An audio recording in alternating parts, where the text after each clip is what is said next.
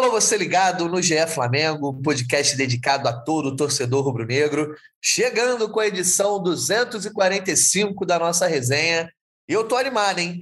Tô animado porque o Flamengo superou as expectativas, deu um drible no pessimismo aí das últimas rodadas e mesmo em meio a desfalques, conseguiu vencer o Tolima fora de casa, largou bem no mata-mata da Copa Libertadores. Eu, Jorge Natan, hoje estou ao lado do nosso setorista Fred Gomes e também de Arthur Mullenberg, a voz da torcida. Tava com a saudade de resenhar aqui com o meu amigo Fred Gomes, mas hoje eu vou ter que começar com o Arthur, que essa vitória por 1 a 0 lá em Ibagué teve golaço de Andrés Pereira e uma atuação de gala de Léo Pereira. Então, Arthur, os Pereiras que tanto te causam pesadelos aí das últimas temporadas, né, no último ano, ontem te fizeram dormir tranquilo? Bom dia, Natan, Fred, Maurício, galera que está ouvindo. Cara, um sono muito tranquilo, muito satisfeito. Depois de mais de um mês, eu consegui ficar amarradão no Flamengo, não só pelo resultado, mas principalmente pelo espírito que o time mostrou.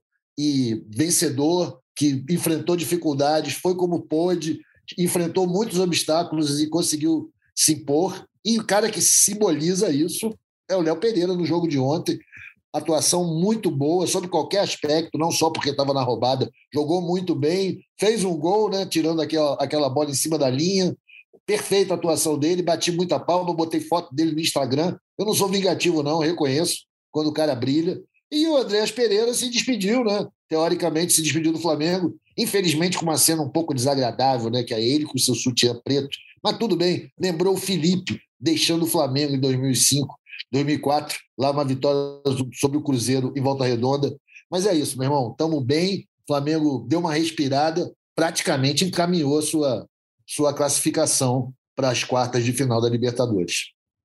É, Flamengo agora jogará na semana que vem, partida de volta no Maracanã, podendo empatar né, para se classificar. É uma situação bastante confortável, ainda mais diante dos desfalques. Eu vou dar as boas-vindas ao Fred Gomes, já aqui recomendando a leitura da análise assinada pelo nosso amigo lá no GE. Globo. Couver do Flamengo basta em noite de destaque dos operários rubro-negros e pouca criação. Fred Gomes, como é que foi esse couver aí servido lá em Bagué pelo time do Dorival Júnior, que não tinha o Dorival Júnior à beira do campo? Fala, Tanzinho. Fala, Artuzão. Então, cara, foi um couvera. Eu vou fazer um jabá aqui, não vai dar problema. Parecia aquele couvera antigo do Lamole, que era farto. Coisa boa, aquela, hein? Aquela pizza branca era boa, né? Pô, deu aquela impressão, Flamengo com 55 segundos chegando no gol dos caras, Arrascaeta, Rodinei, tudo mais aparecendo. E de repente o Flamengo fez aquele golaço, um, um, um golaço para despedida mesmo do, do André, se é de fato ela se consumar, que parece que é o que vai acontecer. Eu, eu não gosto de bancar, que às vezes é, há reviravoltas no futebol me surpreendem bastante. Porém, depois desse couvert com ovo de codorna, salaminho, melhores pastas, foie gras, sei o que. Depois, meu irmão, foi aquele misto quente sem presunto, aquele emborrachudo meu. O Flamengo sofreu, é, principalmente no primeiro tempo. Segundo tempo, acho que nem tanto, mas foi uma atuação assim, porque teve muito erro técnico. Achei que o grande problema foi esse. Óbvio, ah, o Flamengo ganhou fora de casa, é, excelente resultado. Acho que assim, para o lado do torcedor, como o Arthur falou, dormiu tranquilo, tudo mais. Eu acho que é o tipo de vitória que o torcedor fala: vitória de campeão, não jogou nada e ganhou de fora, ganhou de 1 a 0 fora de casa. Excelente. Mas assim, eu acho que a partida foi importante para ressuscitar determinados jogadores que estavam esquecidos. Tudo bem que o Léo Pereira já foi bem contra o Cuiabá, já foi bem também é, na partida agora contra o América Mineiro sem sustos. A mesma coisa o, o Rodinei, que já vem em crescimento, aproveitando o péssimo momento do Mateuzinho, mas, mas o, o meio-campo, meu Deus, Thiago Maia errando tudo. Assim, se você pegar o scout da Globo que a gente tem, você vai ver que ele e Diego só erraram dois passos no jogo.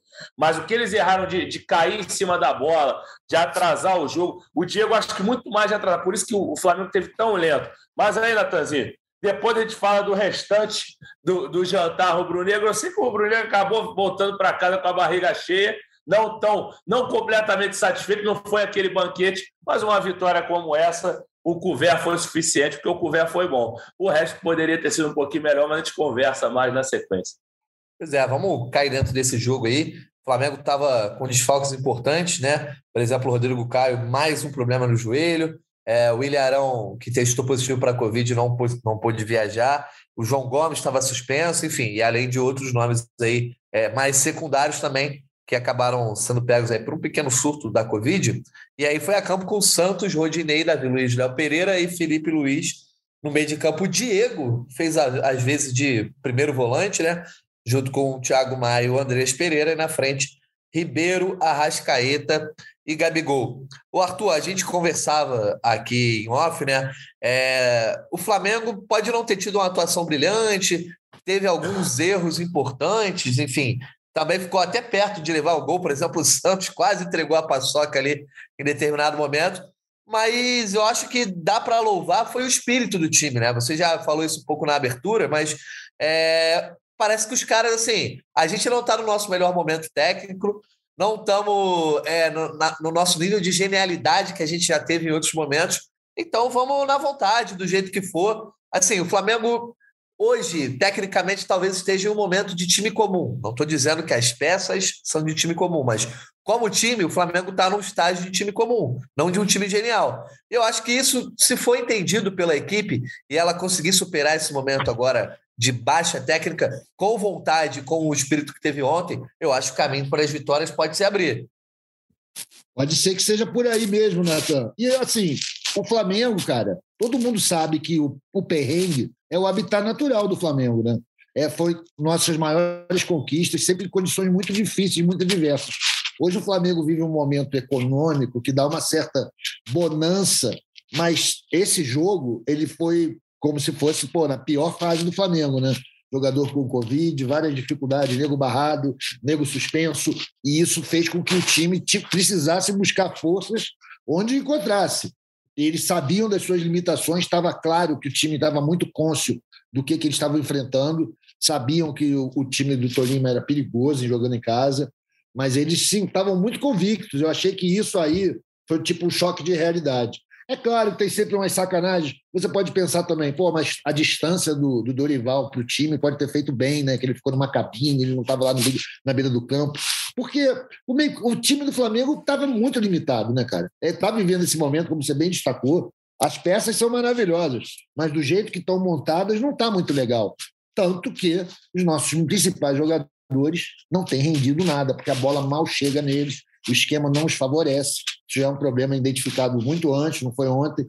Ontem, cara, era o que tinha. O Flamengo jogou do jeito que deu, com nas condições possíveis. O nego se esforçou, todo mundo estava muito, muito ligado no jogo. Mesmo quem jogou mal, como o Diego, mesmo quem já a gente viu que não está mais segurando a onda, como Felipe Luiz, estavam todos muito ligados no jogo. Estava todo mundo muito tenso e porra, focado. Acho que isso que é o Flamengo que a torcida gosta de ver. E é no perrengue, irmão. Conseguimos. Não somos um time médio mesmo. Somos um time que pô, poderia perder para o Tolima. Né? Vamos agora com tudo para o Maracanã, com um empate na nossa conta, mas buscando a vitória. Né? Maracanã cheio. Espero que o Flamengo ganhe para aumentar a moral e chegar melhor numa quarta de final que não vai ter jeito vai ser um grande jogo, seja o Boca, seja o Corinthians. O Flamengo tem que entrar com tudo. Pois é. O Fred, e, e, eu acho que tem sido um pouco da tônica do Flamengo nessa Copa Libertadores, né? Porque hum, che chega como vice-campeão, né? Um time que disputou duas finais em três anos, mas nessa Copa Libertadores, apesar do grupo tranquilo, de ter conseguido uma, uma classificação também é, sem grandes perrengues. O Flamengo não jogou bem, por exemplo, contra o Sport Cristal no último jogo em casa, beleza, já está classificado. É, não jogou bem contra o Tajeres fora, não jogou bem contra a Católica fora, é, não jogou bem contra o Tajeres no Maracanã. Talvez a única boa atuação, a gente até falou isso nos últimos podcasts, ter sido contra a Católica no Maracanã. Boa atuação de você parar e falar, pô, isso aí é o Flamengo que o time que a torcida quer ver. Então, eu acho que essa campanha tribulada, se o Flamengo continu, continuar sendo competitivo e trazendo os resultados, mesmo que não seja genial, eu acho que a torcida não tem muito do que reclamar, já que a gente está falando de uma Copa. Verdade, mas assim, é, é aquilo, a torcida, a torcida vai estar satisfeita com esses resultados e tudo mais. Mas eu acho que, assim, a, pela atuação do Flamengo, é óbvio que vai mudar na próxima quarta-feira, imagino eu. Só que o Tolima já venceu partidas fora de casa jogando no contra-ataque. Eu acho que muda por quê? Porque volta o João Gomes, que combate muito, entendeu? Um jogador é, importantíssimo nesse time. É ver se o Rodrigo Caio volta, mas não há o que se falar do, do, sistema defensivo ontem, tirando o Felipe Luiz, que foi muito mal né, no, no primeiro tempo. Depois o Ayrton Lucas entrou, ele já na, na primeira linha ali como o zagueiro deu menos problemas, mas é, assim, é até chato falar isso do Felipe Luiz, porque tem jogador que a, que a gente critica, que já é uma coisa mais recorrente, porque o cara vacila, é, ou, ou, então oscila demais. Por exemplo, Thiago Maia, você fala da, das oscilações do Thiago Maia, já é uma coisa mais comum agora falar de um craque como o Felipe Luiz em declínio, é triste pelo tudo que ele já aportou, por tudo que ele já apresentou no futebol, né? Então, mas assim, futebol, acho que o Flamengo está competitivo sim, tudo mais, mas assim, eu ainda acho que a atuação de ontem foi perigosa sim, mas com novas peças no Maracanã, torcida apoia, torcida vai abraçar com certeza. Vai ser, vai ser aquele ambiente talvez de Flamengo e Emelec. Eu não imagino que a, que a torcida que comparecerá na próxima quarta-feira vai ser igual a torcida é, do Flamengo e América, por exemplo, de, que pô, chegou a vaiar o Gabigol, beleza, o Gabigol não está jogando nada. Mais uma vez, assim, eu sei que eu não participei do último podcast, o Gabigol tá mal, ontem fez outro jogo muito ruim, mas não dá para vaiar o cara que fez dois gols em final de Libertadores, ficar vaiando o cara durante o jogo, entendeu? Porque o cara perdeu o pênalti, o cara já tinha feito um gol no jogo. Então, acho que a torcida da quarta-feira que vem não vai para vaiar jogador em primeiro tempo. Acho que tá na hora da torcida do Flamengo chiar menos, entendeu? Sei que está com um grau de exigência grande, mas é aquilo que você falou no início do programa. Agora já não é um Flamengo de excelência agora. O Flamengo está tá se reconstruindo com o carro andando. Então, não adianta ficar vaiando, botando pressão no time. Já apareceram coisas, esse crescimento do Léo Pereira, o próprio Rodinei aparecendo. Ah, o pessoal gosta, eu acho assim, os haters, eles gostam de odiar as pessoas de fato, assim, e aí acabam torcendo contra o cara. Pô, aproveita que o cara está fazendo um futebol interessante, se conseguiu se recuperar nas últimas rodadas. São mudanças de Flamengo. O Flamengo vai mudando um pouquinho. Então, acho que, porra, quarta-feira o pessoal tem que carregar o time no colo. Talvez não seja mais uma atuação interessante. Mas é isso, cara. É, é uma nova atmosfera. Mas não pode ficar vacilando que nem ontem, dando campo para o adversário, porque se pega um rival mais forte aí, sim, Rosca. Gostei desse tema trazido pelo Fred Gomes, né? Das novas caras, que na verdade são, não são novas, né? Já estão no elenco há algum tempo, mas é, de gente perdendo espaço e outros jogadores ganhando espaço nesse momento. É, Arthur, o Fred já falou um pouco do Felipe Luiz, eu queria entrar um pouco na atuação do Diego, com todo respeito ao Diego, a história que ele construiu como camisa 10 do Flamengo, enfim, principalmente lá em 2019, mas ontem ficou um pouco claro que o time, né, o Flamengo de hoje precisa de um outro tipo de jogador, assim, de que tem, tem uma outra rotação. Até o caso do Felipe Luiz também. Esse Flamengo hoje precisa ser um pouco mais brigador, menos técnico, porque já falei, hoje, nesse dia 30 de junho, no meio do ano de 2022, o Flamengo é um time comum. Então, não dá para se dar ao luxo de ter o Diego ali como primeiro volante, atrasando o jogo, como o Fred Gomes já pontuou. Eu acho que é um pouco o caso do Felipe Luiz, que para mim é um cracaço, assim, mas Jogo de Libertadores, às vezes, de repente, às vezes, de repente, é, é ótimo, né? Mas às vezes não vai dar para ele entrar, né? Eu, enfim, eu quero que você fale não só sobre esses caras perdendo espaço, como essa nova, eh, novas caras, até o próprio Rodinei, né? Quem diria, mais uma vez, surgindo aí dos adormecidos. É isso, Natan. A trajetória do Diego do Flamengo, acho que tem muito a ver. Ele é o cara que chegou para levantar o, o, patamar do time, né? Quando ele chegou em 16. E ele viveu todas essas fases, ficou muito identificado com aquele Flamengo que batia na trave, né, que não conseguia, que era sexto no brasileiro, era vice no brasileiro, não conseguia, não conseguia vencer, né? Fomos vice da Sul-Americana. Então tem um pouco essa essa essa braba, vice da, da Copa do Brasil também. Ele ficou com um pouco com essa marca. Ele é um cara que é, muitas vezes soa antinatural ao, ao, ao responder ao fim dos jogos, jogos em que o Flamengo não vence. Então isso foi criando uma antipatia, mas, cara, ele ontem estava lá, né, irmão? Ele, apesar de não estar tá mais dando conta, ele estava lá. Então, eu acho que eu, eu, até dei uma arrefecida assim, mas eu não sou do, do hate para ele, não, mas eu não sou super fã. Mas ontem eu falei, pô, mas o cara estava lá mesmo, estava se expondo, porque ele era o cara que precisava. Porque na cabeça do Dorival não tinha como ir para jogar com o Tolima lá sem três volantes. Isso é o pensamento do cara, do professor é assim. E era quem ele tinha para pôr, ele pôs. Agora, o Diego tem muito do cara, ele está sendo vítima do monstro que ele mesmo criou, né? Desse Flamengo, em que quando ele chegou em 2016, ele fez muita diferença. Depois chegou Everton Ribeiro, ele foi muito efetivo, fez o time subir de patamar mesmo. O Flamengo passou a, estar tá sempre na frente, né? desde 18, a gente está sempre ali dos brasileiros. E hoje em dia não dá mais para ele, cara. O ritmo é outro, o jogo é muito veloz, ele não tem condição nenhuma de botar o time para frente, né? mas, cara, ele estava lá jogando. Felipe Luiz, a mesma coisa, né? não, não tem esse, a mesma janela de tempo, mas também é um cara que melhorou demais o Flamengo. Hiperclasse, serviços prestados à nação, um cara sempre maneiro, sempre respeitoso com, com o clube, né? não pisa no escudo, honra a camisa pra caramba. Mas não dá mais para ele, cara. Não dá mais. A geração de 85 está defasada, está muito veloz o jogo para eles. Infelizmente passou. Eu gostaria, só já que teve pau aqui em geral, não poderia deixar de falar o quanto o Thiago Maia está me lembrando o André Gomes, sabe? Me lembra muito o André Gomes. Não sei se vocês lembram do André Gomes. Que assombração, é, Arthur? Pois é, cara. Vão aí na galera mais nova, vai no Google. Procura Olha, saber quem foi o André Gomes. Eu, eu desculpa falar em assombração, todo respeito ao cara. Ele joga no Master do Flamengo, não sei se escuta a gente, mas é porque realmente é, é de um momento assim não é nem a figura do André Gomes, mas é de um momento nefasto da história do Flamengo.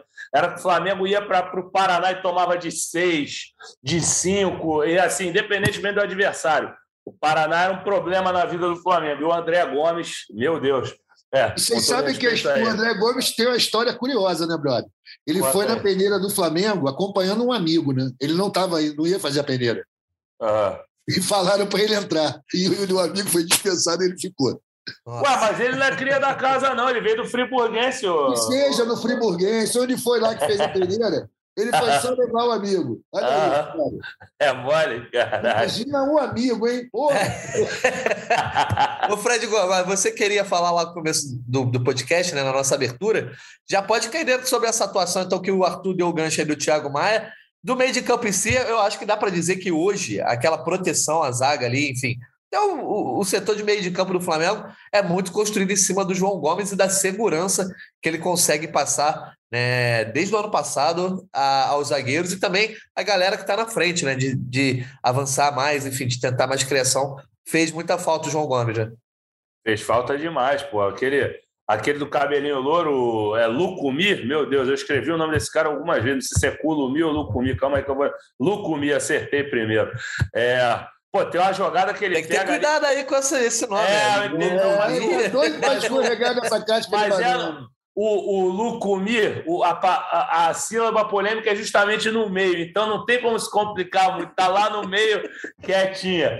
Mas, enfim, o Lucumir, ele, ele, ele saiu uma hora, uma jogada que ele pega a bola ali no meio campo, ele se livra de três, ele passou pelo Thiago Maia e pelo Diego numa facilidade, tocou no pivô, se eu não me engano, o, o 9, agora que eu esqueci o nome do cara, que chutou uma boa bola para o Santos defender. E, e, porra, com uma facilidade tremenda, entendeu? Então, assim, a atuação do Thiago Maia, que é um cara que, que a torcida depositou tanta, tanta esperança por ser rubro-negro, a torcida se identificou com ele por ele falar do Flamengo pra caramba e tudo mais, mas ele, depois da lesão grave, ele caiu demais, vem fazendo muitas partidas ruins, e ontem foi mais uma, assim, muito erro técnico, muito vacilo, foi o que eu falei, errou dois passes segundo o nosso scout, mas o que ele passou por cima da bola, o que, que ele vacilou, meu Deus, eu lembro de uma roubada boa dele no segundo tempo, que o Flamengo não conseguiu é, dar sequência, assim como outras jogadas, que a transição estava muito lenta. O Arthur falou do Diego aí. O Flamengo ontem lento demais. É, a Rascaeta não jogou nada mais uma vez, Everton Ribeiro não jogou nada. Então, se a saída da defesa para o ataque já era lenta por causa dos volantes, o time ainda não conseguia dar sequência quando ela chegava lá no, nos pontas. Enfim, mas o, o, o, o Thiago Maia mal demais, fazendo o nosso bravo Arthur lembrar de André Gomes. Estou até com a ficha aqui do, do André Gomes aqui, abrindo, já que ele fez, nos fez lembrar o André, eu lembro que o André Gomes uma vez fez um gol de falta, cara, nem acreditei. Eu lembro que o André Gomes jogou alguns jogos com a 10, amigo. Eu lembro disso, claro. Aqui, ó. André, André Gomes jogou de 2002 a 2003 pelo Flamengo. Chegou aos Só 27. Isso. Pareceu que foi 10 anos, cara. É, então, desse ponto de vista, eu até gosto de não ter a memória que vocês têm, cara, porque eu esqueço de, dessas coisas. Para você é de 90, né, Natanzinho? Isso. Pô, mas aí, você com 12 anos, você ia ter que lembrar disso aí, pelo amor de Deus. Você não lembra nem do André Gomes, como ele é? Não, eu lembro dele, mas eu, eu, minha memória é muito limitada. Vocês conseguem lembrar de jogo, de adversário, não sei o que. Isso aí, para mim, não, não, nada, nada me recorda. É que você bebeu um pouco, Natan, calma, é. você chega lá. um dia você chega. Mas, enfim, é isso. Thiago Maia é uma atuação muito ruim, Diego também muito lento. Ontem Ô, Fred, foi um Você não acha que Thiago Maia está parelho ali com o Pedro Rocha, como os dois jogadores que ganharam muita moral em rede social, que na hora que a bola rolou, o Thiago foi logo se machucou logo no começo. Né? Teve um bom começo, mas quebrou logo. Mas o Pedro Rocha, mesma coisa nas redes sociais endeusados. Mas nunca entregaram nada, meu irmão. É, nunca eu concordo. Na verdade é essa, pô. Concordo contigo por conta dessa. Justamente que eles ganharam é, essa moral justamente pelo passado rubro-negro. Você vê que outros aí, o Flamengo agora trouxe um monte de jogador esse ano aí e ninguém ficou puxando sardinha para o Flamengo. É verdade que ninguém ainda se sobressaiu demais, mas assim, o Santos ontem já teve aquela atuação, né, que, eu acho que deu, deixou muito tricô, muito, muito rubro-negro tranquilo, entendeu? E o, até o pessoal vai achar que foi ato falha aqui que eu ia falar trima, não era tricolor, não, pessoal. Nunca cobriu o Fluminense, porque eu ia falar tranquilo e eu me enrolei. Mas deixou muito rubro-negro tranquilo. Tirando aquele passe que ele deu. É, é, aquela ali foi um vacilo que o Léo, o, o Léo Pereira salvou a, a, limpou a cara dele, entendeu? Mas o acho que assim, o Santos realmente mostrando aí que está chegando para uma boa aí, pô, finalmente se firmando como titular. Vou até pedir, galera, desculpa aí que às vezes eu dou uma parada, eu estou bem gripado aqui. Então, às vezes Legado Paulo Souza Santos, não vamos é, esquecer. É, não. Meu irmão, jogo contra o América Mineiro ele já foi super bem, entendeu? Ele fez aquele lançamento primoroso para o Pedro cruzar o gol do Gabigol. Pô, o Pablo eu acho que vai se solidificar como um bom reforço aí. Pô, eu acho que esse negócio de não dar sequência para ele, que, que eu tenho me ajuda, eu acho um zagueiro firme pra caramba. Ontem o Davi Luiz jogou bem. Fazia tempo que o Davi Luiz não jogava bem, jogou muito Também bem. Também ficou mas... super humilde, né? Você viu, né? Ele estava sabendo o que estava acontecendo. É, e aí, não estava jogando que nem Mineirão 7x1, né? Estava é, jogando e... consciente. E eu acho, Arthur, assim, numa situação como a de ontem, que o Flamengo acho que dificilmente voltará a acontecer de surto de Covid assim em massa, mas porra, se não tiver volante, o Davi Luiz foi um bom volante, o Natan aí acompanha o futebol internacional muito, mas já fez às vezes volante algumas vezes. É melhor do que se arriscar com o meio-campo muito aberto. Bota ele ali no lugar do Diego, por exemplo, que ele tem mais vitalidade, tem um bom passe, entendeu? Acho que pô, você não pode, é, já que o jogador não está rendendo na dele, que é a, a, função primordial, onde ele nasceu ali na zaga, pô, usa o cara no meio campo, um cara de, de liderança importante, cara que tem talento, então acho que é por aí, cara. Acho que não Deixa tem. Deixa eu fazer uma pergunta aqui que vários é. idiotas como eu têm feito, eu não sei responder, cara. Os caras tiveram Covid na segunda-feira, né? A gente não é 10 dias para ficar para poder voltar a jogar? Cara, agora verdade... a quarentena de, a, a quarentena, desculpa, Natan, a quarentena tinha diminuído para sete para sete dias. Já eu lembro que isso aí foi, foi mudado no, nos protocolos dos campeonatos, era uma semana só. E a CBF, Arthurzão, a partir de amanhã já não vai exigir mais o teste de Covid, ou seja, o Brasileirão pode virar o Covidão aí de novo, porque não vai ter obrigação de, de teste Covid. Então, para o jogo do Santos não tem zebra. Se os caras negativarem, eles jogam. Entendeu? Agora, na Libertadores, semana que vem, são outros 500. Pois é, eu acho que, pô, Arão, essa galera que caiu no Covid, talvez não possa jogar, né? É, mas o teste deles foi segunda-feira, né? Foi no Rio ainda, que eles viajaram na segunda, foi isso. O jogo é quarta, já, já os 10 dias estariam cumpridos. Putz, grilo. Esse Arthur Mullenberg.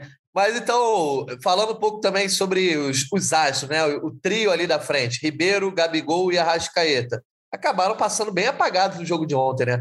Mal, assim, o Ribeiro acabou substituído no segundo tempo. O Arrascaeta e o Gabigol. O Gabigol também saiu, né? No final do jogo ali para a entrada do Pedro. É, o Flamengo ontem, até né, nesse quesito, né? Dos três grandes astros terem passado mais despercebido, Arthur. Ontem foi um Flamengo um pouco Pô, menos. Ribeiro... Fala aí, fala aí. Não, Ribeiro, Arrascaeta e Gabigol, nota 10. Para dividir entre os três, né? Lógico. Putz, grila, cara. Mas assim, a gente tá sabe, a gente sabe, eles não estão num bom momento, mas que, pô, o esquema não favorece, né, brother? O esquema. O Arrascaeta tá muito mal colocado em campo. Ali não é a praia dele, não sei o que está acontecendo, ele não está recebendo nem bola, cara. Eu fico muito bolado com isso, porque é o cara que. Geralmente ele está sempre dentro das jogadas, né? Ontem passou muito pouco por ele a bola, e ele, quando foi, foi mal, né? O Ribeiro, mesma coisa, mesmo com, com o Rodinei voando ali pela direita. Pô, ele não fez aquela ultrapassagem, sei lá, fez duas vezes durante o jogo. O cara passou expresso o Rodinei várias vezes por ali, não rolou a jogadinha, ele estava muito cansado quando saiu. Sei lá, ficou muito sacrificado esse trio aí, brother. E aí eu acho que a culpa é do Dorival, né? Que, pô, as três, as três estrelas estão mal, não pode ser culpa só deles. Né? Tem algo no esquema que não está funcionando. Como é que você enxerga isso, Fred? Você acha que o esquema está desfavorecendo o trio ali na frente? Não, é, eu, eu tô com o Arthur, Nata, porque assim, eu, eu acho que o, o Arrascaeta realmente não está confortável ali. Acho que ele já teve grandes momentos pelo lado esquerdo, grandes momentos, mas saindo do meio para a esquerda, tendo aquela liberdade para flutuar. Acho que ele sempre conseguiu achar coelhos da tirar coelhos da cartola ali pela esquerda mesmo, ele trazia para a esquerda, cortava para fora, cruzava, ou então colocava ali na meia-lua é um cara que constrói muito bem daquele lado. Mas ele não tem que receber só dali. Foi o que o Arthur falou, ele tem que sair do meio-campo, construindo, vendo o jogo de frente. Entendeu? Então, gostaria de vê-lo centralizado mais uma vez. O Dorival tem que acertar isso mesmo. Mas é aquilo, o Dorival continua com pouquíssimos treinos. Né? Hoje mesmo, uma viagem super desgastante. Vai voltar para São Paulo. Depois já, já faz o jogo com o Santos no sábado, às 19 horas então, realmente. Tá assim, com sono, é Fred? Tá querendo bocejar aí?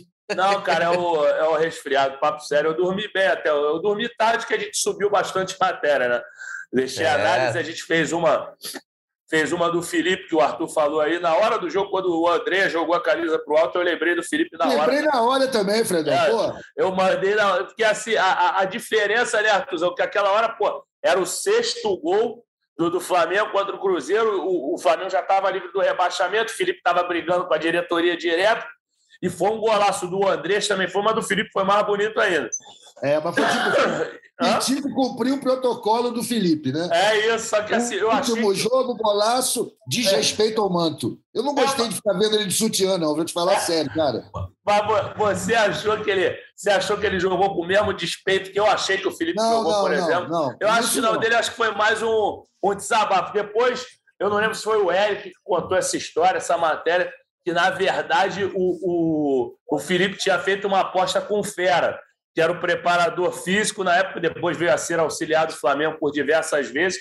E aí o, o Fera tinha dito para o Felipe: oh, meu pai jogava muito mais que você, que é o Marco Antônio, lateral esquerdo, foi tricampeão mundial. E aí o Felipe falou: ah, toma essa camisa para você. Mas quem viu o jogo na hora, quem viu ele tacando a camisa no chão, não entendeu dessa forma, não.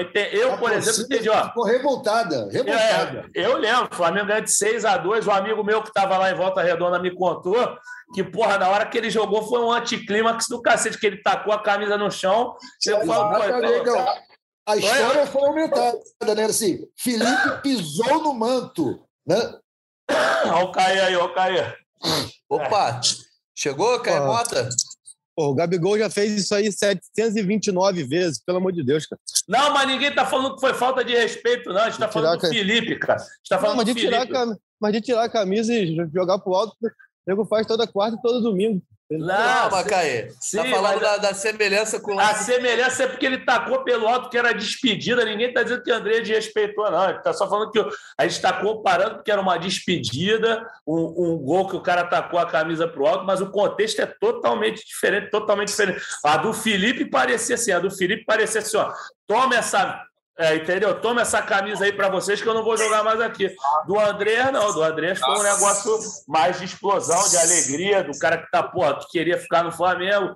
E assim como eu falei no início do programa, né? Não sei se o Flamengo vai conseguir uma reviravolta no final do sistema, mas acho muito difícil. Caê Mota, seja bem-vindo, já chegou aí. Ah, pô, já, já, já tá gravando isso aí? Eu achei que tava, que tava na, não, é gravando. Não, rapaz, isso aqui tá, tá gravando há algum tempo já, já estamos aí. Não, o, que vocês, o que vocês mandaram agora no grupo lá, é, tá valendo? Eu achei, achei que, que era aquele papo, aquele papo da resenha. Ah, não, estamos aqui online, né, full time, já no ar há mais de meia hora, 40 minutos. Caimota tinha um compromisso pessoal. Tá chegando aí, Caimota. E aí, dá a sua impressão geral. Já falamos aqui sobre a atuação do Flamengo no total, como meio de campo ontem não foi lá essas coisas, com o Diego, o Thiago Maia jogando um pouco mal, e a gente agora estava passando um pouco sobre Ribeiro, Gabigol e Arrascaeta, que também não conseguiram se destacar, apesar da atuação no geral do Flamengo ter se superado, enfim, tido uma atuação muito mais competitiva do que de, de gala, né? de exibição de técnica, etc. O Flamengo foi um time bem competitivo. Daí seu panorama geral também de como você viu esse Flamengo ontem. Ah, então agora, pô, boa tarde aos amigos. Eu cheguei chegando porque eu achei que era aquela resenha tradicional é, do off aí, porque no off, se, se os ouvintes soubessem o que rola no off, a audiência era triplicada. Ficariam era elogiados. Não, a audiência era triplicada. É, eu, vou... é, eu tenho sido muito prolixo nas minhas participações aqui. Eu tenho, tenho, eu parei para escutar alguns episódios e eu acho que preciso melhorar isso, mas, cara, é, acho que o Flamengo entregou ontem o que dá para entregar. É, não, não, quero dizer que não dá para ter atuações melhores, é, obviamente é, o time vai oscilar, mas diante do panorama que o Dorival recebeu esse Flamengo e diante do calendário, diante do que é possível, o Flamengo entrega o que dá para entregar, entregar que é ser competitivo e fez o que tinha que ser feito, que era voltar com um bom resultado. Acho que até um empate seria um bom resultado, volta com uma vitória. Só que eu acho que a gente poderia tentar é, deixar umas cobranças um pouco mais rígidas para a partir das quartas de final, realmente com o Flamengo que vai ter mais uma cara do que vai ser o Flamengo até o fim da temporada. É, talvez com o Dorival tendo um pouco de tempo mais para equilibrar é, o calendário do Brasileirão, priorizando as Copas e treinando um pouco mais, porque a grande verdade é que o Flamengo vem numa sequência aí, desde que o Dorival chegou, é, praticamente apenas de viagens e partidas. Ontem, muitos desfalques. É, ainda não pode inscrever o Everton, perdeu o Bruno, perdeu um monte de jogador. Então, acho que assim, é, a gente precisa trazer esse contexto e dentro desse cenário, acho que o Flamengo ser competitivo, como foi ontem, mesmo sofrendo mais no primeiro tempo do que no segundo, mesmo com atuações individuais muito ruins do Diego, do Thiago. O Thiago, é, quando ele desce para primeiro volante, eu achei que ele melhorou bastante. Achei o Thiago no segundo tempo, quando ele recua para essa posição de primeiro volante, ele cresce na partida. Ele vinha muito mal no primeiro tempo, mas depois achei que ele, que ele melhorou. É, achei o Felipe, até pela própria é, organização no meio de campo, de campo ali, vi muitas críticas a ele, mas eu achei ele muito mais sobrecarregado do que mal. Muitas vezes atacavam três, dois jogadores em cima dele para ele sozinho, então é uma questão matemática. É, não tem como, não tinha como ele dar muito conta desse recado, porque esse ajuste mesmo de posicionamento nesse lado esquerdo de cobertura de marcação dobrada com o Diego ou com o Thiago Maia estava mal feito. Mas o Felipe depois até achei que ele, que ele conseguiu ajustar mais no segundo tempo e aí ele cansa e o Ayrton entra. Entra também, achei ele defensivamente muito bem, muito firme. Mas, é, enfim, falei que ia ser conciso, já estou prolixando de novo aqui, mas a verdade, na minha opinião, é, é, que é isso assim, cara. O cenário é muito complicado de exigir alta performance para um time que troca três, quatro jogadores de jogo para o outro e não treina, né? É um time que Jogou no sábado, treinou domingo, viajou segunda, viajou terça, jogou quarta, viaja quinta, viaja sábado e joga sábado novamente para viajar domingo. Então, assim, é uma sequência muito cruel para a gente é, esperar alguma evolução. A evolução é no papo ali, é no ajuste dentro de campo, mas não dá para ter evolução porque o time não treina, né? Então, acho que diante disso, ser competitivo é suficiente, por enquanto. É o que a gente estava comentando aqui, né? O Flamengo hoje tem que se enxergar um pouco mais como um time comum, que vem jogando como um time comum, as peças não são comuns, mas e tentar justamente sobrevivendo, passar desse mata-mata que não é, não é um time complicado, mas precisa sobreviver, e assim como na Copa do Brasil, mas para a gente é, meio que passar a regra nesse jogo e falar um pouco mais sobre a partida de volta também do fim de semana, não poderemos deixar de dar um destaque grande aqui para Andreas Pereira, porque além do golaço que ele marcou na partida de ontem, eu acho que de repente era um jogo para 0 a 0 ali, né? Acho que ele consegue tirar um gol da cartola, que foi fundamental naquele momento para deixar o Flamengo numa posição mais confortável. É, ele vem atuando muito bem como meio-campista, né? É, já atuou mais para frente, um pouco mais de segundo homem, mas enfim, eu acho que ele, nesses últimos jogos, conseguiu mostrar aquele jogador que ele mostrou na Libertadores de 2021, até na própria final contra o Palmeiras, quando ele era um dos melhores ou o melhor em campo, até cometer a fatídica falha que, enfim, vai ficar marcada para sempre. Mas o Arthur Mullenberg, eu ontem estava vendo o jogo e, assim, vendo o Andrés, o golaço dele, cara, eu comentei. O Andrés é um jogador que é muito bom jogador para o padrão brasileiro. Muito bom jogador, assim. Ele não é um craque, mas é um bom jogador, um bom meio-campista. Você não acha que, assim, a, o rubro-negro pode enxergar o que quiser, pode xingar o Andrés, falar que não quer ir na, na Gávea, no Ninho, mas eu acho que falta um pouco de, talvez, uma análise mais justa com o cara de que ele é um bom jogador. E eu acho que deveria ser tratado assim: beleza, André, você é ótimo, mas não quero você aqui. E não tratar o cara como se fosse um pereba, é, um perna de pau. Eu não sei também se eu estou exigindo demais da torcida, eu estou passando essa pergunta para você como voz da torcida, porque eu acho que só o rubro-negro não consegue enxergar o bom jogador que o André Pereira é. É, aquele negócio, né? Natan, é muito. É, quando a gente fala em torcida do Flamengo acha isso, já estamos errando, né? Porque são milhões de pessoas, pensamentos muito diversos. Existe uma antipatia muito grande pelo cara que não é baseada no, no desempenho dele, isso é óbvio. Né? Tem muito a ver com aquele momento específico na final da Libertadores de 2021. E o Andreas teve aí seis meses da temporada de 22 para tentar reverter esse quadro e não conseguiu, né? No início por estar muito abalado e depois por uma série de atuações muito abaixo do potencial que ele tem. Se ele tivesse jogado como ele jogou o último mês, ele teria passado de ano, mas ele ficou como aquele aluno que não estuda porra nenhuma e vai chegando nas provas finais, o cara mete a cara, tem ótimas notas, mas na média acaba não alcançando o mínimo e roda. Isso que está acontecendo. Eu acho que a torcida reconhece o talento dele, assim, em comparação com outros jogadores do Brasil, ele, porra, sobressai. Agora, ele é muito caro e tem esse fator aí que é porra, espiritual, né, irmão? A pessoa pegou a, pegou a bronca com o cara, pegou a nojo do cara. Não, não aceita nada que ele faça bem. É um pouco do hate que tem também pro Diego. O famoso ranço, né, Arthur? A garotada é, fala ranço. esse ranço, cara, é muito difícil. Agora, ele é um jogador, eu pelo menos eu admito numa boa que ele é um bom jogador, que ele poderia ficar talvez por um preço um pouco mais competitivo, acho que o preço dele, esse preço em libras é uma loucura, não dá para competir com o Fulham, não nenhum time da Premier League, né? O Flamengo tem que também saber até onde pode ir. Tem um dado que é para mim complicado do ponto de vista da gestão, que é os caras terem fechado o negócio e dado para trás. Isso aí não é muito bem visto, né? Pois em nenhum é. lugar, imagino que lá no futebol internacional nas altas esferas dos grandes clubes que fazem grandes transações de jogador, não deve ter pegado muito bem para o Flamengo, né? Ter dado essa, essa derrapada, né, cara? Você fala que vai fazer um negócio e não faz. Agora é isso. O, infelizmente, o André parece estar indo embora mesmo, ou felizmente que seja, não importa.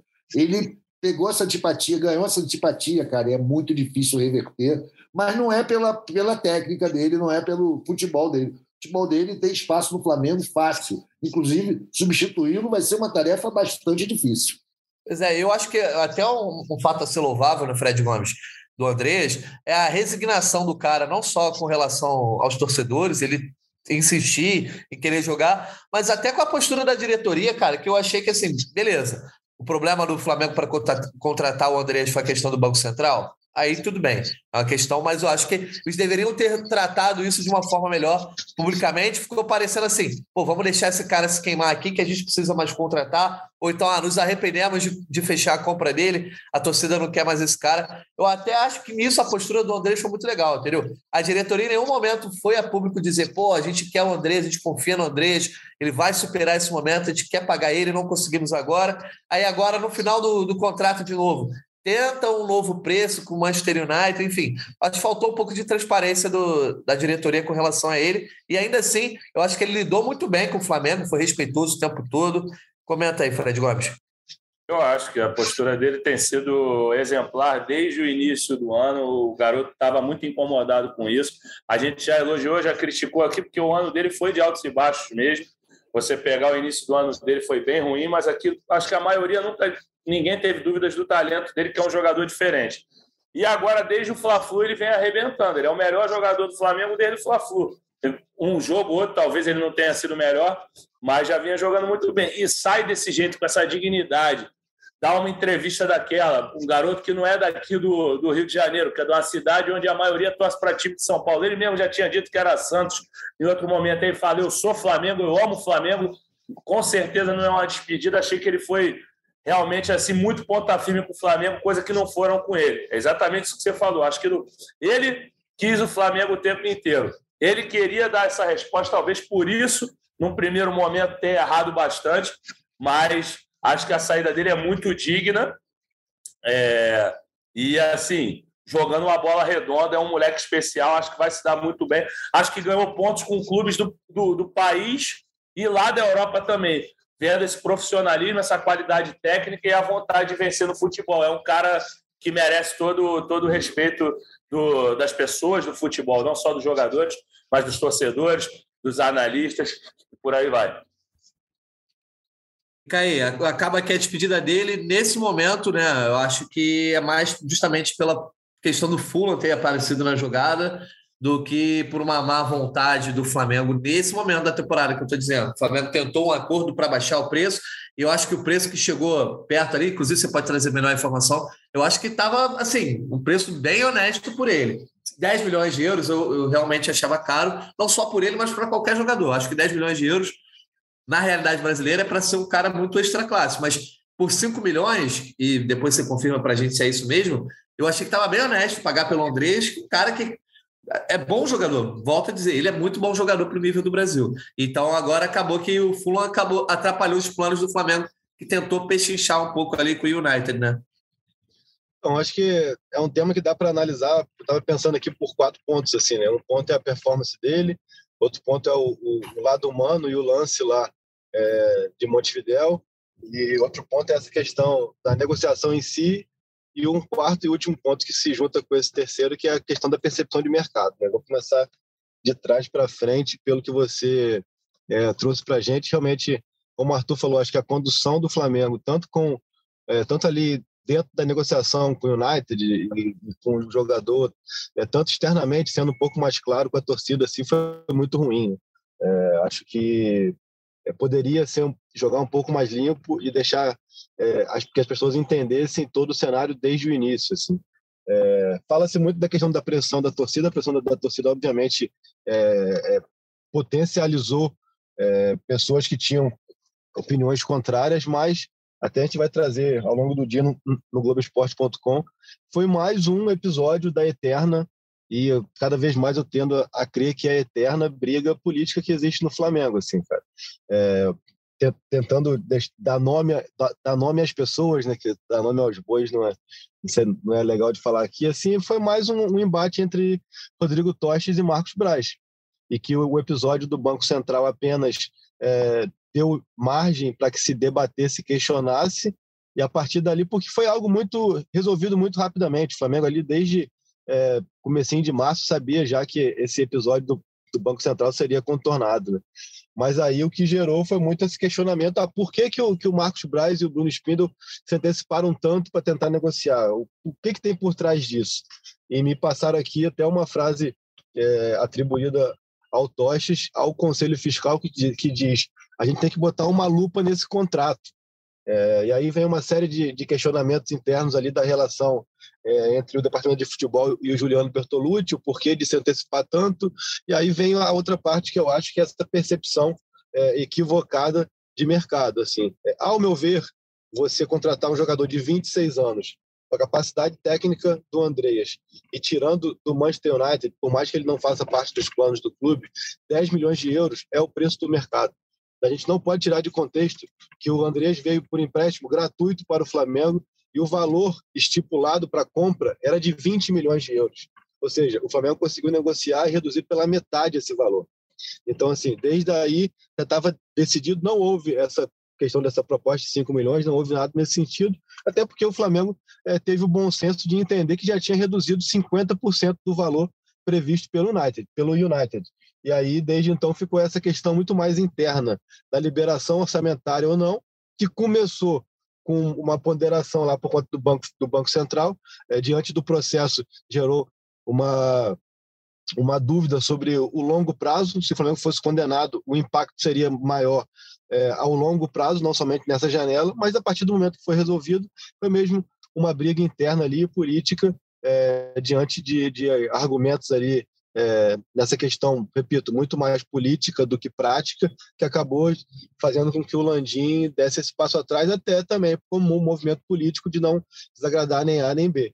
É, mas vamos falar aqui de valor de mercado, a gente precisa entender um pouco mais o que é o mercado. Natan trabalha com, com futebol internacional, sabe das cifras que giram, e a gente hoje não consegue imaginar um jogador, repito, de 26 anos, é, de um grande clube europeu, saindo para qualquer outro clube, mesmo que seja na América do Sul, por menos do que 10, 8, 12 milhões.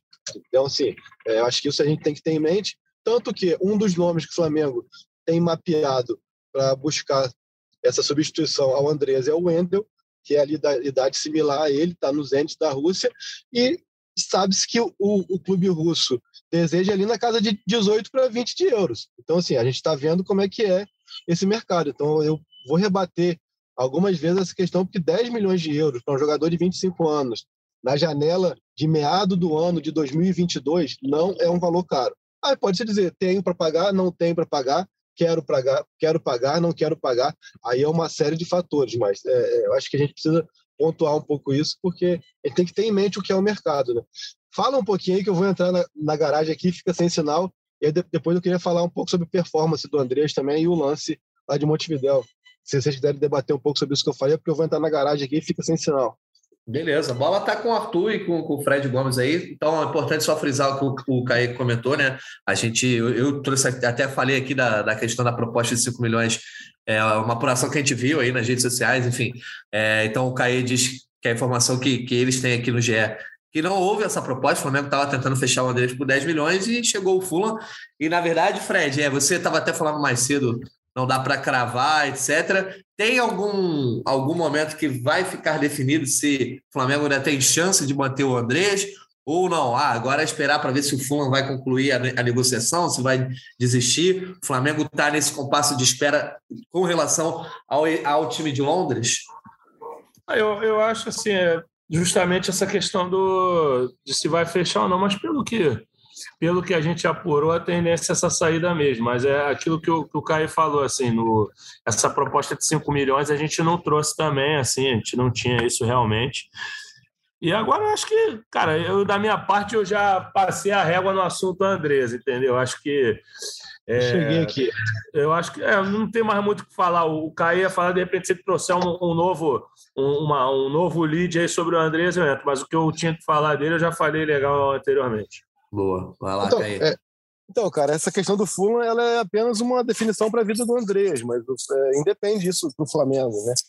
É, Flamengo, mesmo que não, não pintasse o Fulham, o Flamengo é, chegou a um entendimento ali, repito, por questões políticas que interferiram muito mais do que o departamento de futebol por si só, é, de que não pagaria. Então, assim, se, André, se não houvesse o Fulham, o Andrés, o Andrés voltaria para o United, ele ia fazer pré-temporada e esperar alguma, alguma proposta, né? Então, é, basicamente é isso. Ele se despede mesmo hoje. Até não sei se ele chega aí para o hotel e se despede dos jogadores ou, ou já se despede é, no aeroporto de, é, de Guarulhos O Andreas vai para Londrina com os pais hoje e aí segue para a Inglaterra. Ele vai ter uma semana de férias, mas ele segue para a Inglaterra, não sei se no domingo ou na segunda ou ao longo da semana, mas ele realmente chegou ao fim a passagem dele. Então, assim, até é, tentando ser sucinto, né, que é o meu desafio do dia. A performance do, do Andreas é, pelo Flamengo ao longo desse um ano, para mim, passa muito por ele jogar na posição dele. Mesmo no ano passado, nas vezes que o Renato colocou ele como meia, ele não performou. Mas sempre que ele jogou como segundo volante, ele performou muito bem, ele entregou muito. E aqui também, esse ano, eu, eu acho que passa muito por isso. Assim. É, não é por acaso que quando o Paulo Souza finalmente se rende à linha de quatro e com dois volantes postados na frente da, da, da, defesa, que se não me engano é a partir do jogo contra a Católica, que ele dá até uma assistência para o Pedro fazer um gol de cabeça. Dali em diante, o Andrés vem muito bem. Dali em diante vem esse recorte aí, é, que ele teve o Fla-Flu, que ele decidiu, são três gols e duas assistências, um recorte de um mês e meio, né? Então, assim, eu acho que a gente falou, é, é condicionou muitas vezes uma performance ruim, a questão psicológica e tal, mas é, o Andrés, seja com o Renato, seja com o Paulo Souza, ele teve dificuldade para performar numa posição que não fosse a dele. Mas quando ele jogou na posição dele, que é, é, essa dupla de volantes ali à frente da, da zaga, ele performou, performou muito bem. Então, e é assim que o Marco Silva é, disse que vai utilizá-lo, né? Se ele for mesmo para o Fulham. Então, acho que essa questão da performance passa muito por isso, cara, porque eu vejo o Andrés como jogador de característica de tentar muito o passe vertical, de tentar muito o chute fora da área, de tentar muito. Então, eu, eu não via nele isso, ah, ele está abalado, está se escondendo. Eu achava que ele até. Até falei aqui algumas vezes, acho que ele foi até. É, faltou um pouco de inteligência no logo pós, pós lance de Montevidéu, é, dele dele não se expor tanto, né? Mas ele se expunha muito e errava bastante, assim, enfim. E aí, cara, só para finalizar, eu acho muito ruim, assim, eu entendo entendo muito a questão da torcida. É, a, a, gente fala que a, a, torcida é soberana, mas também eu acho que a gente tem que eu trago aqui, procuro trazer muito no nosso lado profissional, né? Eu acho muito ruim, cara. Seja um repórter, seja um engenheiro, seja um jogador, quem quer que seja, ser tão é, massacrado e condenado por um, um, um episódio, tá ligado? Assim, por um episódio só. Não é apenas um episódio, é um episódio que está marcado para a história, o maior da história do Flamengo e tal, mas o massacre foi muito grande por conta de um episódio. Então acho que fica essa reflexão, porque, cara, eu, eu fiz 15 anos de Globo agora sábado, quantas cagadas que eu não fiz nesse período, cara? Pô, todos nós fazemos. Imagina, se, pô, se, se eu tenho a minha carreira condicionada por um erro e toda vez que eu chegasse na redação, meu chefe falasse, pô, mas tu errou naquela matéria, pô, mas tu deu aquela barrigada, pô, mas tu vacilou naquilo. Então, eu acho muito ruim, é só uma reflexão de quem tenta se educar para é, trazer sempre essa visão profissional e não a, a, a, emocional, né? Então, é, é só isso que fica, porque a gente faz cagada todo, todo dia, toda semana, todo mês, algumas tão grandes quanto a dele, profissionalmente, outras menores, mas, pô, bater, massacrar, relembrar sempre, eu acho muito ruim. Acho que fica essa reflexão. E acho também que a torcida do Flamengo é, soube relevar bastante coisa. Eu acho que é, a aceitação, o carinho, o respeito, como o Fred falou, ao Andreas nessa saída é muito maior do que se fosse três meses atrás, de repente. Então, acho que isso foi legal também. É, tem muita gente, sim, que, que reforça a tecla da, da, do lance de Montevidéu, faz piada, odeia, tem, normal também, é, é passional, mas eu vejo muita gente lamentando a saída dele, muita gente valorizando a postura dele, muita gente elogiando a performance dele. Eu acho legal isso também. Tá certo. Então, sucesso aí para o Andrés Pereira. Acho que muito provavelmente não voltará a ser tema aqui nos nossos GE Flamengo daqui para frente. É, então, desejo sucesso a ele. É o cara que eu acho que honrou aí a camisa rubro-negra dentro do possível e, e dentro da, da, questão do respeito. Questão da, da atuação, de erro, enfim, isso aí fica marcado, mas eu acho que o importante é ele ter respeitado o clube. Então, encerramos por aqui a era Pitico no Rubro Negro. Muito sucesso. Agora, já que ele vai passar a fazer parte da minha rotina, né? Ele vai virar futebol internacional, vai jogar a Premier League mais uma vez. Então, vocês acompanham o GE. Globo, que certamente a gente vai tentar acompanhar os feitos do Andrés no Fulham, onde vai jogar ao lado do Rodrigo Muniz na Premier League. De repente a gente consegue uma entrevista aí, ó. Inclusive, se os amigos que cobrem o Flamengo quiserem já negociar para a gente subir lá no Fute Inter, fazer essa entrevista junto, acho que é uma boa pauta aí que certamente a galera vai querer ouvir Andrés Pereira, se ele quiser falar. Passar da regra, Andrés, quer. quer, quer eu uma... quero só dizer uma última coisa sobre o Andrés, cara, que eu acho que. Fecha a tampa, então. Que não vai ser esse, esse esquecimento, ele não vai cair nesse oblívio total, porque sempre que tiver uma falta agora a favor do Flamengo, algum engraçadinho vai falar da Lira para o Andrés. Não duvido mesmo. Ele, ele que conseguiu acabar com a maldição. Foi o último gol de falta, né? Aquele que foi continua, passou ah, ele a maldição agora.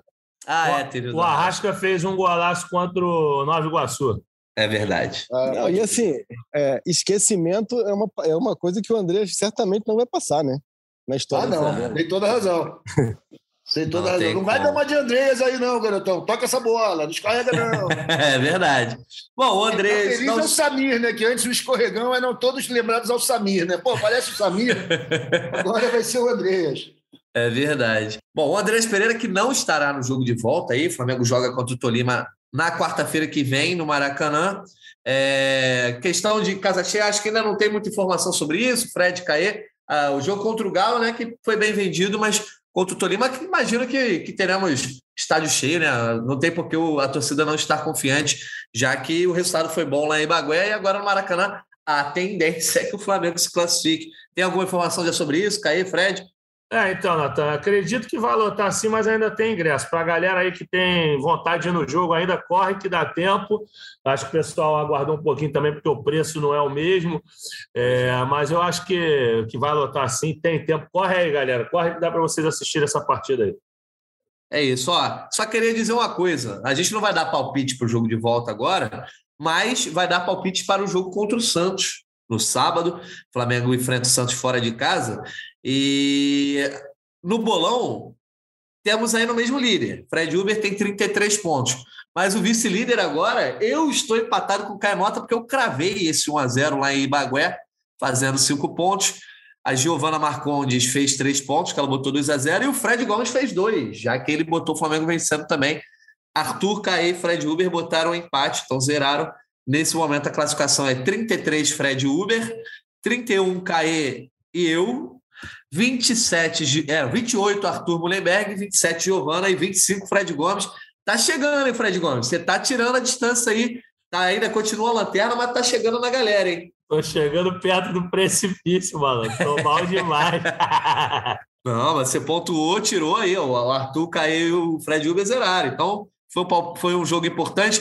Flamengo e Santos no sábado. É, o João Gomes volta, é, já que estava suspenso apenas na Libertadores. Informações de Rodrigo Caio certamente não volta. É, o Ilharão ainda tem a questão da, da Covid, assim como os outros jogadores aí que não são titulares ou reservas imediatos, mas também estavam no sul. O João o João está suspenso também no brasileiro. Ah, tá? Ih, rapaz. Então, então aí deu ruim.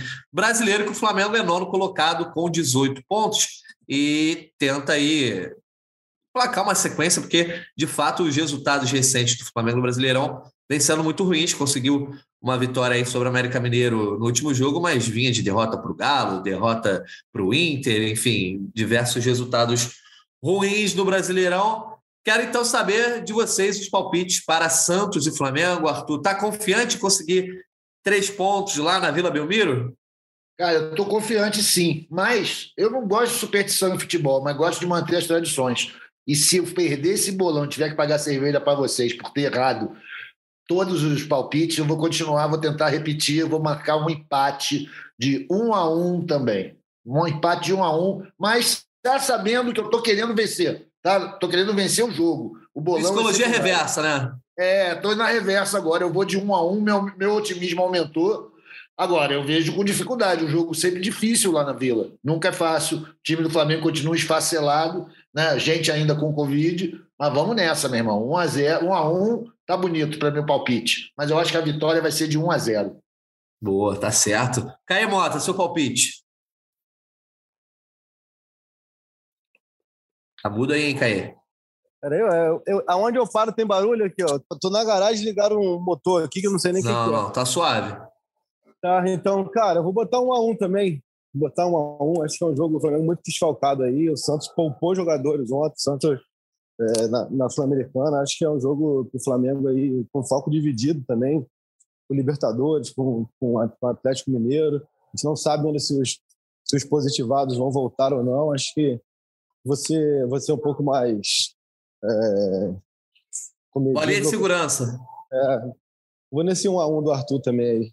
Boa. Bola de e você, é bom. A gente erra, o Flamengo ganha, pô. É isso. Fred Gomes, e você? Agora que você está numa boa sequência aí no bolão, quero saber se, se você vai botar empate, vai botar derrota, vitória. Então, Natan, como meus palpites são sempre um, um, eles reservam um momento especial do podcast, eu vou até aproveitar para mandar um abraço para os rubro-negros aqui. Rafael de Oliveira Pinto, aí, que é irmão do cara que faz a fisioterapia do meu pai lá, e também o Diego Tocha, que faz fisioterapia junto com meu pai, estudou no Pedro II, falou que, que cansou de ver meu pai no Maraca antigamente entendeu? Então, um abraço para eles dois aí. Como eu mandei dois abraços, vai ser 2 a 0 Flamengo. Eu acho que vai ser 1 a 1 mas como eu não jogo na retranca, eu vou apostar 2 a 0 também. Boa, eu vou botar um 2x1 para o Flamengo, de repente até uma virada lá para chegar animado quarta-feira, não dá mole para o Tolima. Botar 2x1 para o Flamengo na Vila. Flamengo tá ah, como, eu gosto, como eu gosto de detalhar meus palpites, vai ser o, o Davi Luiz vai fazer o primeiro gol dele pelo Flamengo nesse jogo aí gol de cabeça aos 23 minutos do primeiro tempo, e o, o, o Pedro fecha o placar no, no segundo tempo, 2 a 0 Pô, se, se tiver gol do Davi Luiz, eu vou ser obrigado, segunda-feira, a abrir o podcast de novo zoando o Arthur. Porque eu, já teve a atuação dos Pereiras aí que deixaram o Arthur feliz na quarta-feira e se tiver gol do Davi Luiz no sábado, né, Arthur? Aí você vai ser obrigado a dar o braço torcer pro cara. Pô, só falta gol do Thiago Maia, pelo amor de Deus. tá certo. Quase tá... que ele fez um de bicicleta contra a América Mineiro. É isso, eu vi aqui, no esculacho total. Bom, o Flamengo então pega o Santos sábado, sete da noite, a gente volta segunda-feira. Eu só não queria deixar de encerrar o podcast sem falar de um assunto que dominou as redes sociais aí, é, é, o papo entre os torcedores rubro-negros na última semana. Até se falou em determinado momento, mais do que do jogo contra o Tolima, é, que é a questão do Maracanã, né? O Vasco vai jogar lá, e teve a questão da justiça é, decidindo a favor do Vasco, do direito do Vasco jogar, enfim. E voltou à tona a questão do Flamengo, de repente, deixar a licitação do Maracanã, construir um novo estádio, enfim. Arthur Lember, quero saber a tua opinião como torcedor sobre isso. Se você acha um devaneio querer construir estádio é, longe do Maracanã, na Barra da Tijuca, seja lá onde for, e quero saber a tua opinião antes de eu passar para o Fred e para o Caí, se eles quiserem dar alguma informação, é porque é, se a diretoria de fato está caminhando com isso. Tua opinião como voz da torcida, Arthur Mullenberg? Bom, dando desconto de que eu não represento a torcida, mas apenas uma parte dela, né, que claro, pensa claro. por acaso, cara, eu acho que não é devaneio, não, porque na verdade o que acontece com, com o Maracanã é que aquilo ali é um equipamento público que nunca vai ser nosso a concessão é precária, a gente nunca manda na casa, a gente gasta e não tem poder sobre decisório. Então, eu acho que o Flamengo, por mais que entenda a importância, a centralidade do Maracanã na história do Flamengo e o Flamengo para o Maracanã, cara, não dá para manter uma relação dessa. A gente precisa ter uma casa para mandar os jogos em que não sofra ingerências políticas e, e financeiras. E, nesse caso, só construindo mesmo. A questão se vai ser um para 80 mil para 60 para 40 é outra para ser discutida melhor. E acho que tem a ver com a média de comparecimento nos últimos anos, e não com o tamanho da torcida do Flamengo, porque todo estádio vai ser pequeno para 40 milhões. Então, é isso. Acho que o Flamengo é mais um desafio que o Flamengo precisa encarar, que talvez esteja. Nunca foi para frente, porque a gente tinha o Maracanã, daquele jeito antigo, né? E agora não tem mais, cara. Mesmo sendo concessionário, a gente vê que a gente não manda na casa então, acho que é, é justo pensar seriamente em construção de estádio. Boa. E tem alguma informação palpável sobre isso, nossos setoristas? Né? Isso está sendo de fato debatido pela diretoria rubro-negra? Vocês têm alguma informação sobre esse tema? O que a gente sabe que vai ter uma reunião em breve entre o Landim e o Eduardo Paz para ver possibilidades. O Parque Olímpico é, seria uh, o terreno dos sonhos para o Flamengo, pela localização, por toda a estrutura que já foi desenvolvida ali, enfim, pela questão de BRT, uma série de fatores, mas ainda é algo muito embrionário, ainda é um desejo que, que foi é, reativado muito pela questão do conflito aí envolvendo o Maracanã. O Flamengo, pelo que eu sei, é, vai seguir na licitação, vai seguir em busca é, dessa gestão do Maracanã por um longo período, mas entende que é sempre importante é, ter uma alternativa, ter um plano B e vai conversar com o Eduardo Paes sobre a viabilidade dessa utilização do terreno do Parque Olímpico. O próprio Eduardo Paes já se manifestou de que o espaço ali é um espaço é, privado, é, pertence, se não me engano, deixa até parar para ver como que o Eduardo Paes falou aqui, acho que fica mais completa a informação. É uma área totalmente privada, com exceção de algumas arenas. Foi dessa forma que conseguimos fazer a Olimpíada é, sem gastar recursos públicos na construção dos estádios. É, então, acho que, que passa por muitas questões. Acho que o Flamengo tem utilizado isso também para de certa forma, deixar claro para o consórcio e, e para a gestão do Maracanã é, de que ele não vai ficar também refém de mãos atadas diante de, de qualquer tipo de, de situação e de, e de, decisão. O Flamengo acha que a decisão da Casa Civil do governo do Estado do Rio de Janeiro é, foi muito arbitrária. É, o clube entende que foi uma questão política que vai contra laudos que indicam prejuízos ao gramado, que, que que vai acabar acarretando em prejuízo técnico para Flamengo e Fluminense, que são os permissionários mais para reta final da temporada. Então, a forma como isso foi conduzido pela Casa Civil, na opinião do Flamengo, é, foi muito arbitrária e negativa. Então, isso também é uma resposta a isso. Mas é tudo muito embrionário ainda. A gente, a gente, a gente monitora, a gente acompanha, a gente vê, é, vê falar, escuta e é, informa sobre projetos de estádio do Flamengo desde que eu era criança pequeno lá em Campos de Goitacazes. Então, é isso, é, é isso. Vale ficar de olho, é. vale ficar de olho, obviamente, mas é, o Flamengo não vai deixar de buscar a licitação do Maracanã. É, seria um plano B, um plano B um, um estádio até em proporções interessantes de tamanho, não, não seria um estádio mais reduzido, mas é, a minha leitura, a minha percepção é de que tudo muito mais mesmo para assustar um pouco essa questão do Maracanã, porque uh, os próprios uh, estudiosos aí que fizeram uh, análise sobre como o Maracanã seria autossustentável, como o Maracanã seria se pagaria ao longo dos anos, ele depende muito do Flamengo, né? Acho que o Maracanã sem o Flamengo, ele tende muito a se tornar quase que um elefante branco pela questão das despesas, enfim, da, é, de tudo que o, que o Flamengo mobiliza e gera. Então, não deixe, já que o Flamengo é, reclama e questiona uma decisão política, o clube também se movimenta politicamente para demonstrar essa força e que, que o Maracanã entenda que depende tanto dele ou mais do que o Flamengo depende do Maracanã.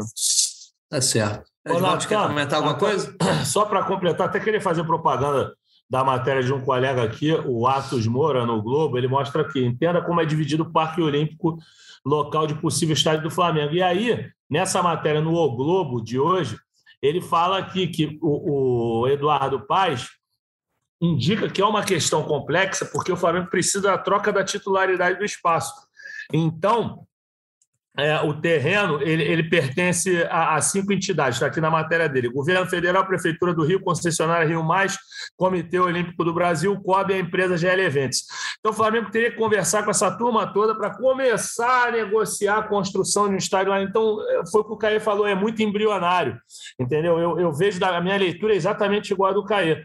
Flamengo traz à tona de volta a questão do estádio justamente no momento em que ele levou uma rasteira nessa briga aí por manter o Maracanã em boas condições, de ter um campo aceitável para um time bom como o Flamengo, e não só como bom como o Flamengo, mas como o Fluminense, que já formou outros bons times.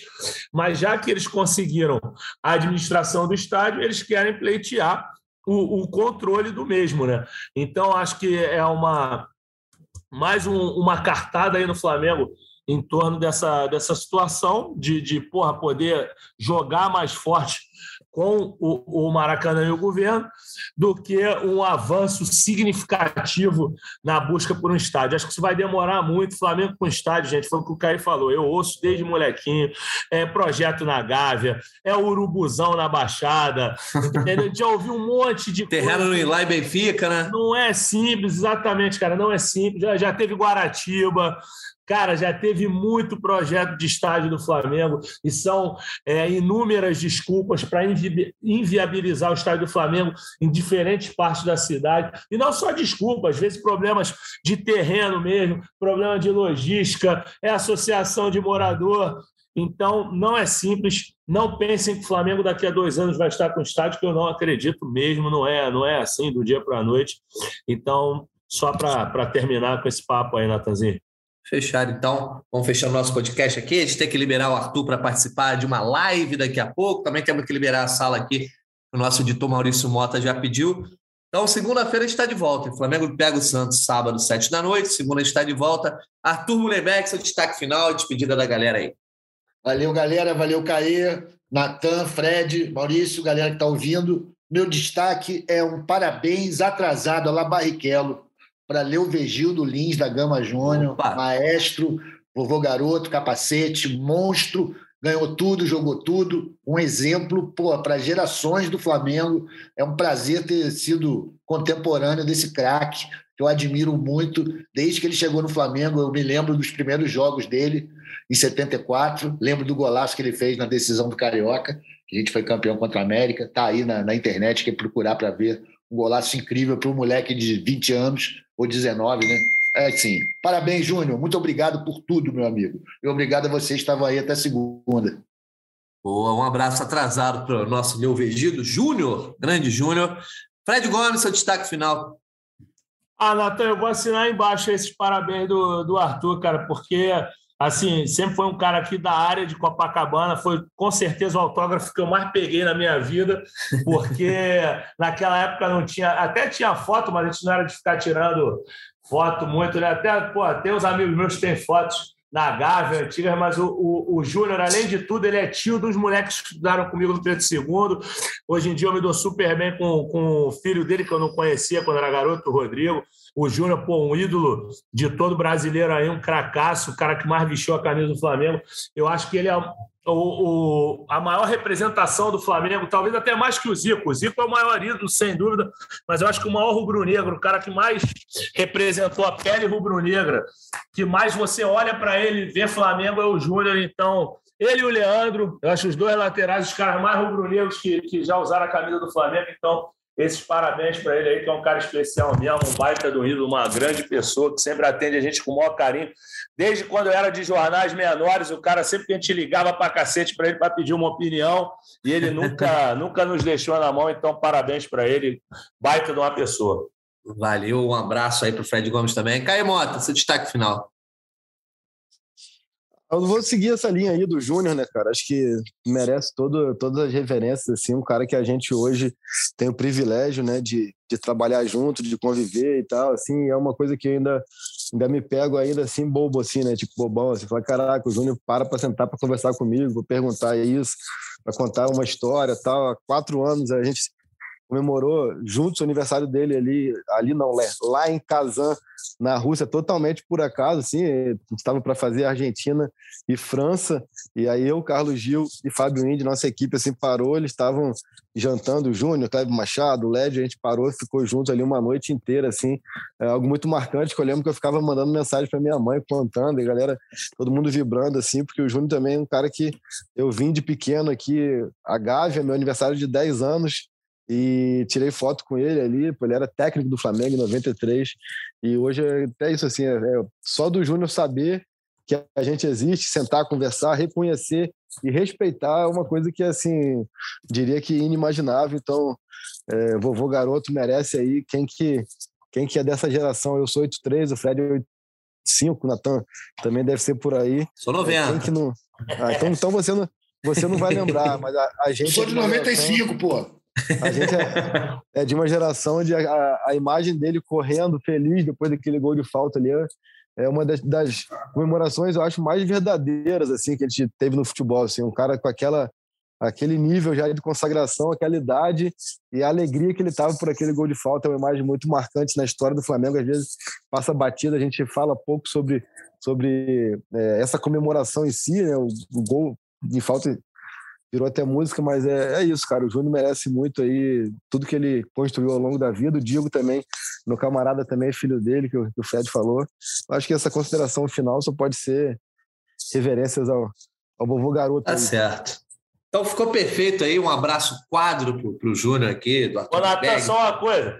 É que eu não sabia se o Caia falava. Quando eu falei, ah, tem gente que não. Que na nossa época a gente não tirava foto, eu já tinha visto essas fotos do Caia na Gávea. O amigo que eu tava falando era ele mesmo. Ah, é? Então ele, tá já tinha, ele já tinha mostrado essas fotos dele na Gávea, eu pensei nele na hora. Mas eu realmente eu não tinha muita foto com ele. não. Eu, só, eu tinha autógrafo em viseira, camisa, viseira. Olha só que brega, né, maluco? Mas a gente ganhava viseira naqueles campeonatos de beat soccer aqui.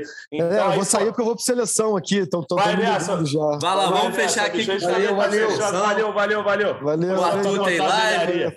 A gente fala depois mais sobre aí eh, os ícones que temos ligados aos ídolos rubro-negros e o Júnior! ídolos do futebol. Um abraço pro Júnior, um abraço para você que nos escutou. Mais um GE Flamengo. Estamos de volta segunda-feira, hein? Até a próxima. Convite para falta,